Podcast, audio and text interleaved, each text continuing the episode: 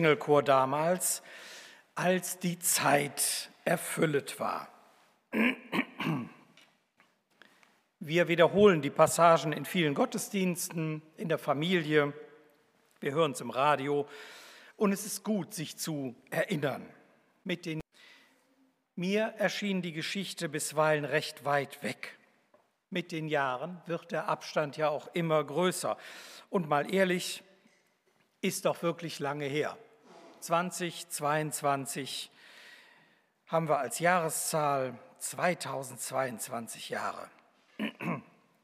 Die regelmäßige Erinnerung hält es aber wach, was damals geschehen ist. Maria, Josef, die Hirten, Weise, Herodes, der Stall, Stern, ja, und Jesus natürlich auch.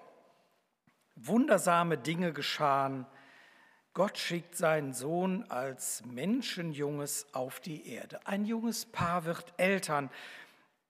Also, dass Maria schwanger wurde, ist ja schon Wunder an sich. Und allein die Erscheinung, Erscheinungen des Engel Gabriel bei den zentralen Figuren der Geschichte ist genug, um begeistert ins Schwärmen zu geraten. Aber begeistert mit feuchten Augen an früher oder damals zu denken, wo ja bekanntlich alles besser war, das ist dieser Tage wirklich eine eigenartige Sache. Detlef, du hast das eben ein bisschen angedeutet. Ne?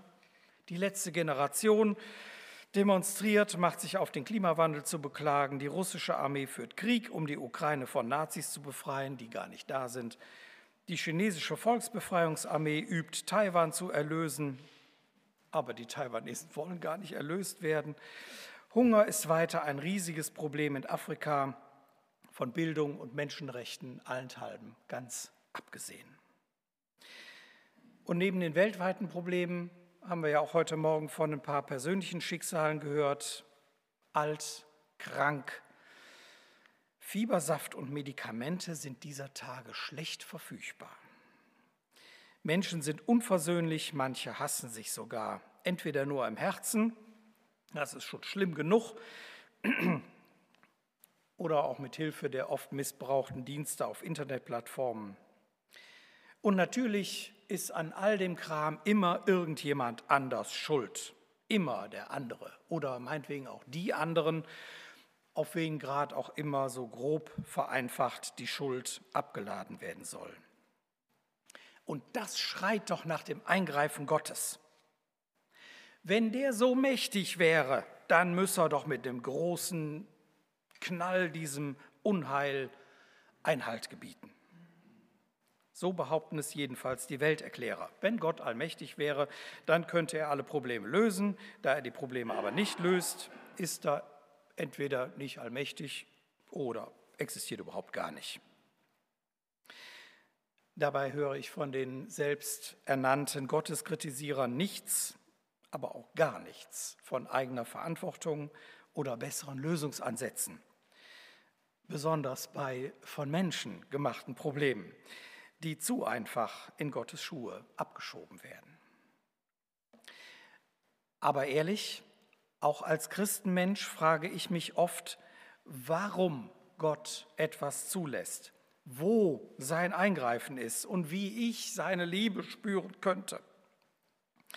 Und deswegen will ich dem Atheisten oder Agnostiker seine Fragen oder Zweifel auch gar nicht übel nehmen.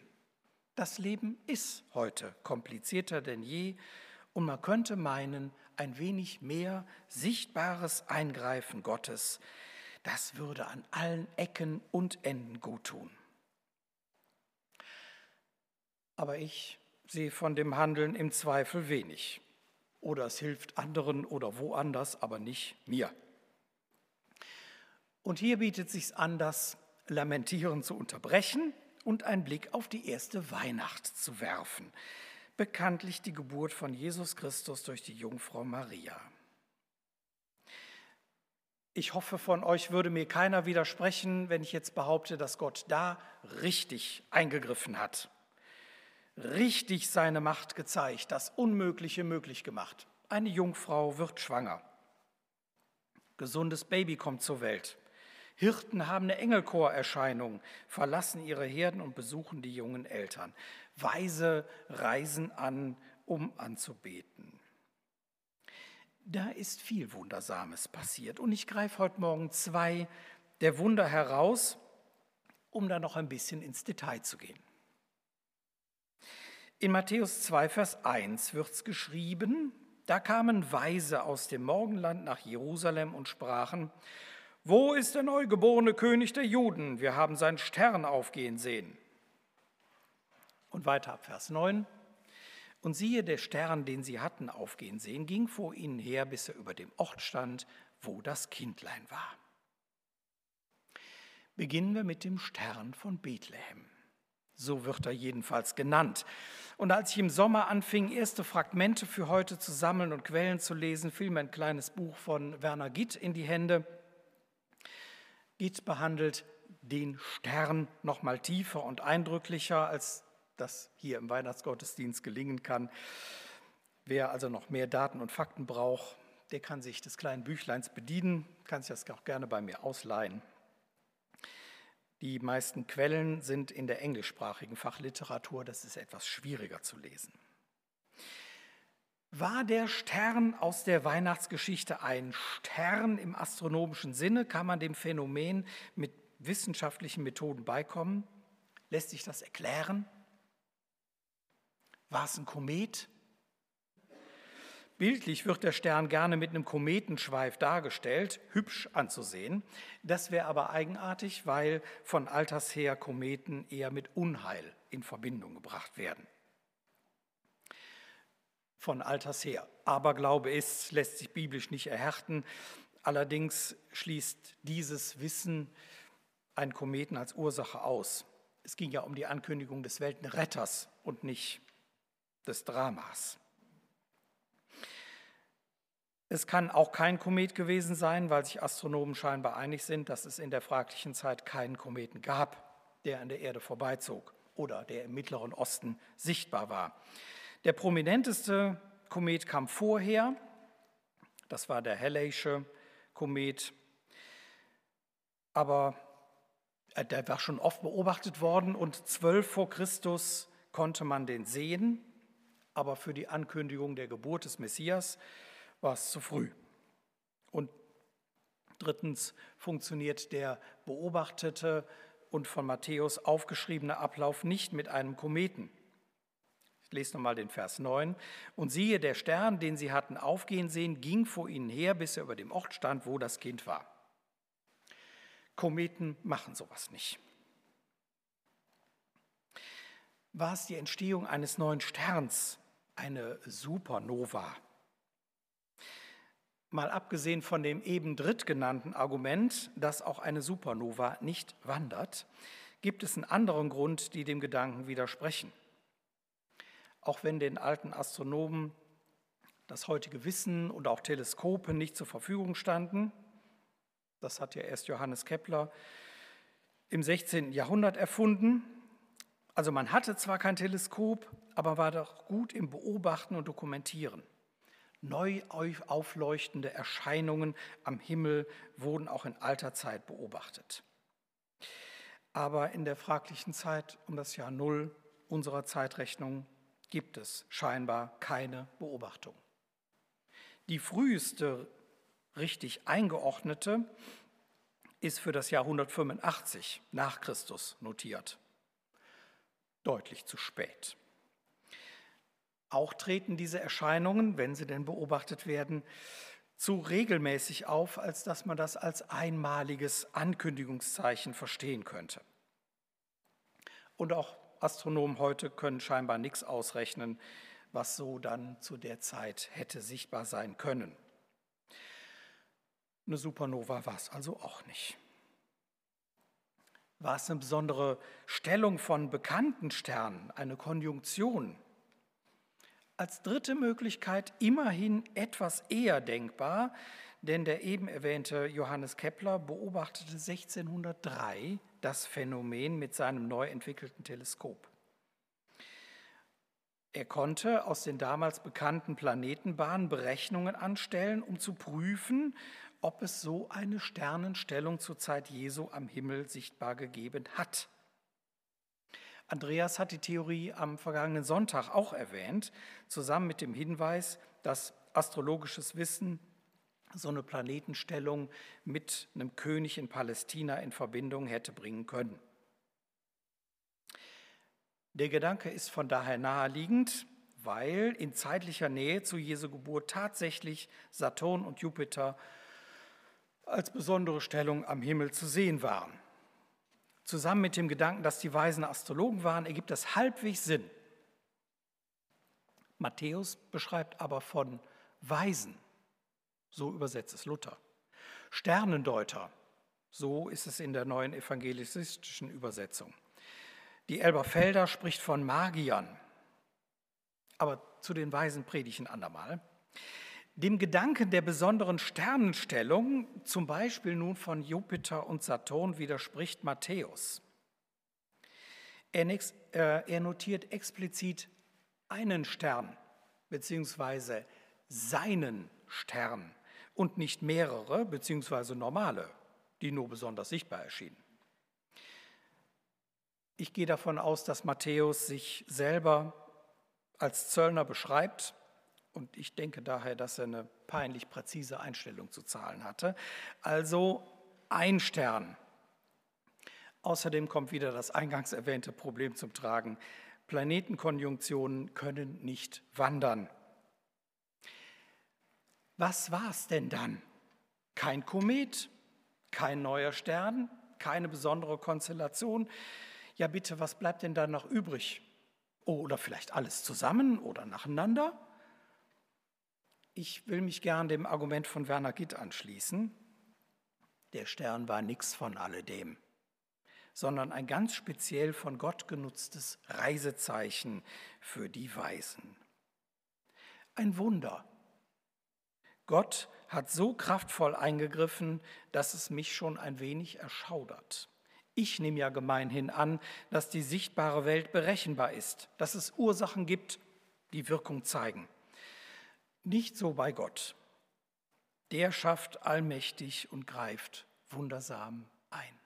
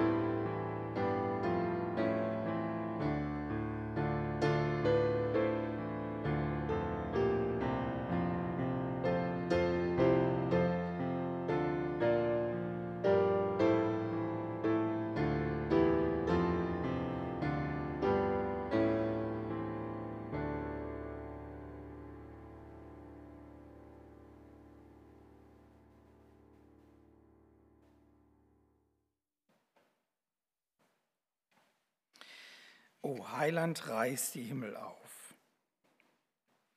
Das hätten die Weisen auch singen können, wenn es damals schon komponiert gewesen wäre. Das nächste Wunder, das ich herausgreife, steht in Lukas 2, ganz am Anfang der Weihnachtsgeschichte. Es begab sich aber zu der Zeit, dass ein Gebot von dem Kaiser Augustus ausging, dass alle Welt geschätzt würde. Als zweites besonderes Merkmal will ich euch den römischen Kaiser Augustus vorstellen.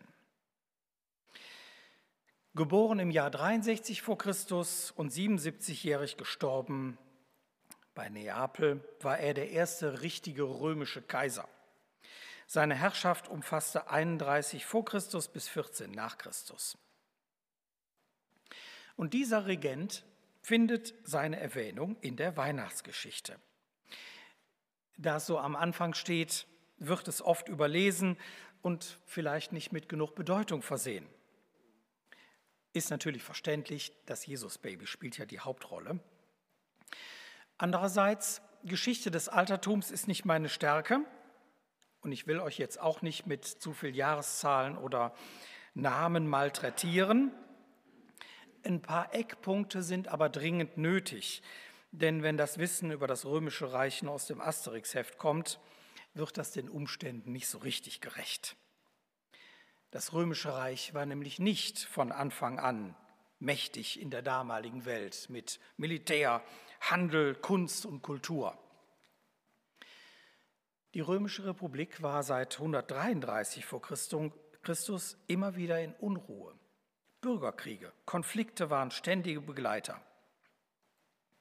Die militärischen Erfolge hatten Rom zwar zur beherrschenden Macht im Mittelmeerraum gemacht, aber das war begleitet von tiefgreifenden sozialen Spannungen. Adlige Großgrundbesitzer waren zu enormem Reichtum gekommen. Kleinbauern, die hatten in den Legionen gekämpft und waren fürchterlich verarmt. Und dazu die mächtigen Heerführer der Legionen, die ihre Soldaten während der Kriegszüge auf sich eingeschworen hatten, nach der Rückkehr in die Heimat wollten die von ihrem Einfluss nicht lassen. So viel zur gesellschaftlichen Gemengelage. Gaius Octavius, der spätere Kaiser Augustus, hatte eine schwierige Kindheit hinter sich bis Julius Caesar Gefallen an seinem mutigen Großneffen fand. Caesar hatte nämlich keinen gesetzlich anerkannten Sohn. Und als er ermordet wurde, kam sein Testament zu tragen und da hatte er den Gaius Octavius als seinen Haupterben eingesetzt. Und zu dessen Vorteil schlugen sich einige von Caesars Gefolgsleuten auf seine Seite und Gaius hat mit militärischen Mitteln und Geschick seine Position gefestigt. Aber erst im Jahr 27 vor Christus konnte der römische Senat die Bürgerkriege für beendet erklären und die alte Republik wieder einsetzen. Allerdings war das nur Fassade für die Augustusmonarchie. Aber erst sehr viel später wurde dem Gaius da dann der Kaiser Augustus der Titel Vater des Vaterlands übertragen. Unter seiner Regierung waren Zeiten des Friedens und der Sicherheit angebrochen. Ein Geschichtsschreiber fasst das damals zusammen. Die Äcker fanden wieder Pflege, die Heiligtümer wurden geehrt, die Menschen genossen Ruhe und Frieden und waren sicher im Besitz ihres Eigentums. Und natürlich muss zu solchen Friedenszeiten die Verwaltung ordentlich funktionieren. Und dazu sind Daten unerlässlich. Und so befiehlt der Kaiser die Volkszählung. Er hatte sicher seine Regierungsgeschäfte im Kopf, Steuereinnahmen, Ergebenheit der Untertanen, Kontrolle der lokalen Behörden, alles sowas. Er konnte nicht wissen, dass seine Anordnung dazu führte, dass Jetzt zitiere ich aus Lukas 2, Vers 4, dass sich aufmachte auch Josef aus Galiläa, aus der Stadt Nazareth, in das jüdische Land zur Stadt Davids, die da heißt Bethlehem. Ohne diese Zeit des Friedens, ohne diese kaiserliche Anordnung wären weder Josef und besonders Maria nie auf die fixe Idee gekommen, kurz vor der Niederkunft nach Bethlehem zu reisen. Jesus wäre in Nazareth zur Welt gekommen und nicht in einer Behelfsunterkunft in der Geburtsstadt des alten Königs David. Aber der Geburtsort sollte doch ein außerordentliches Erkennungsmerkmal für den kommenden Messias sein. Der alte Prophet Micha hatte aufgeschrieben, und du Bethlehem Ephrata, die du klein bist unter den Tausenden in Juda, aus dir soll kommen, der in Israel Herr sei. Ein Wunder.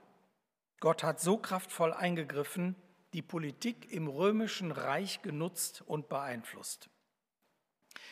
Ich nehme gemeinhin an, dass Politik unberechenbar ist.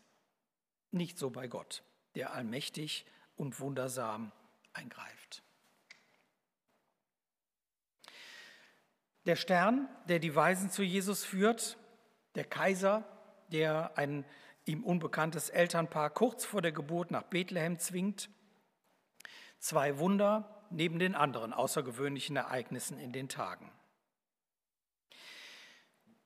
Die Reaktion auf meine zwei gewählten Beispiele reihen sich da ein, was die anderen Begleitumstände auch so betrifft. Jungfrau bringt gesundes Baby zur Welt. Das schien damals nur wenige zu interessieren. Hirten haben eine Erscheinung, verlassen ihre Herden, besuchen die jungen Eltern.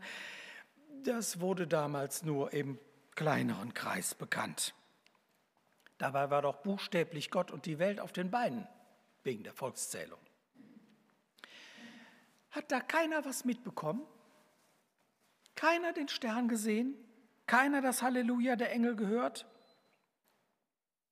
Und selbst die, die mit der Nase drauf gestoßen werden, nehmen keine besondere Notiz.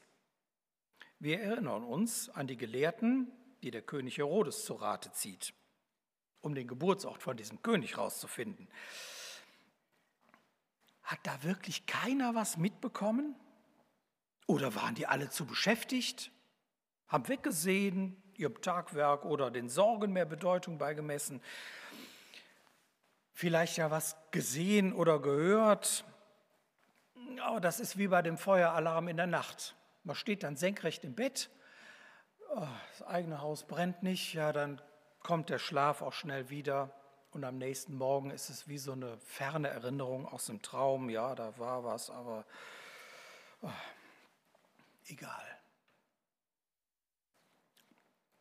Natürlich ist es nicht ganz redlich, wenn ich den Menschen von damals Gleichgültigkeit unterstelle. Das Leben hatte auch ganz andere Anforderungen, als wir das heute kennen. Das Leben war immer unmittelbar bedroht.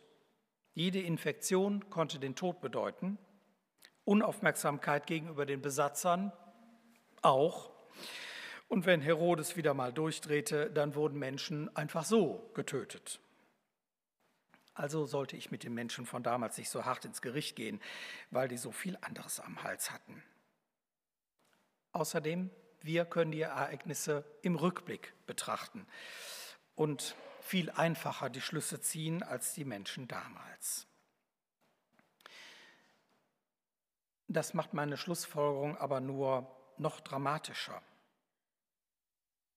Die meisten Menschen damals haben die Erscheinung des Sterns oder diese verordnete Volkszählung nicht als Gottes Handeln wahrgenommen. Wie wir annehmen können, hat die gesamte Weihnachtsgeschichte für wenig Aufhebens gesorgt. Gottes Handeln großflächig unerkannt.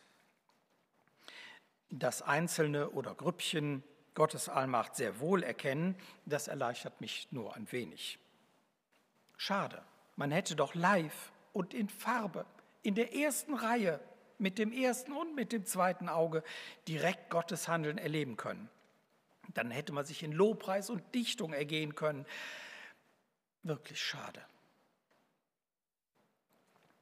Heute wissen wir, dass Gott drastisch eingegriffen hat. Und beim wiederholten Lesen der Einzelheiten in der Weihnachtsgeschichte fühlte ich mich an meine Kindheit erinnert. Auch früher. Irgendwann hatte ich mal so einen mechanischen Wecker in die Hand bekommen und den unbändigen Drang, den zu Forschungszwecken zu zerlegen. Und durch Öffnen des Gehäuses bin ich recht schnell zum Uhrwerk vorgedrungen, bis dahin noch unfallfrei.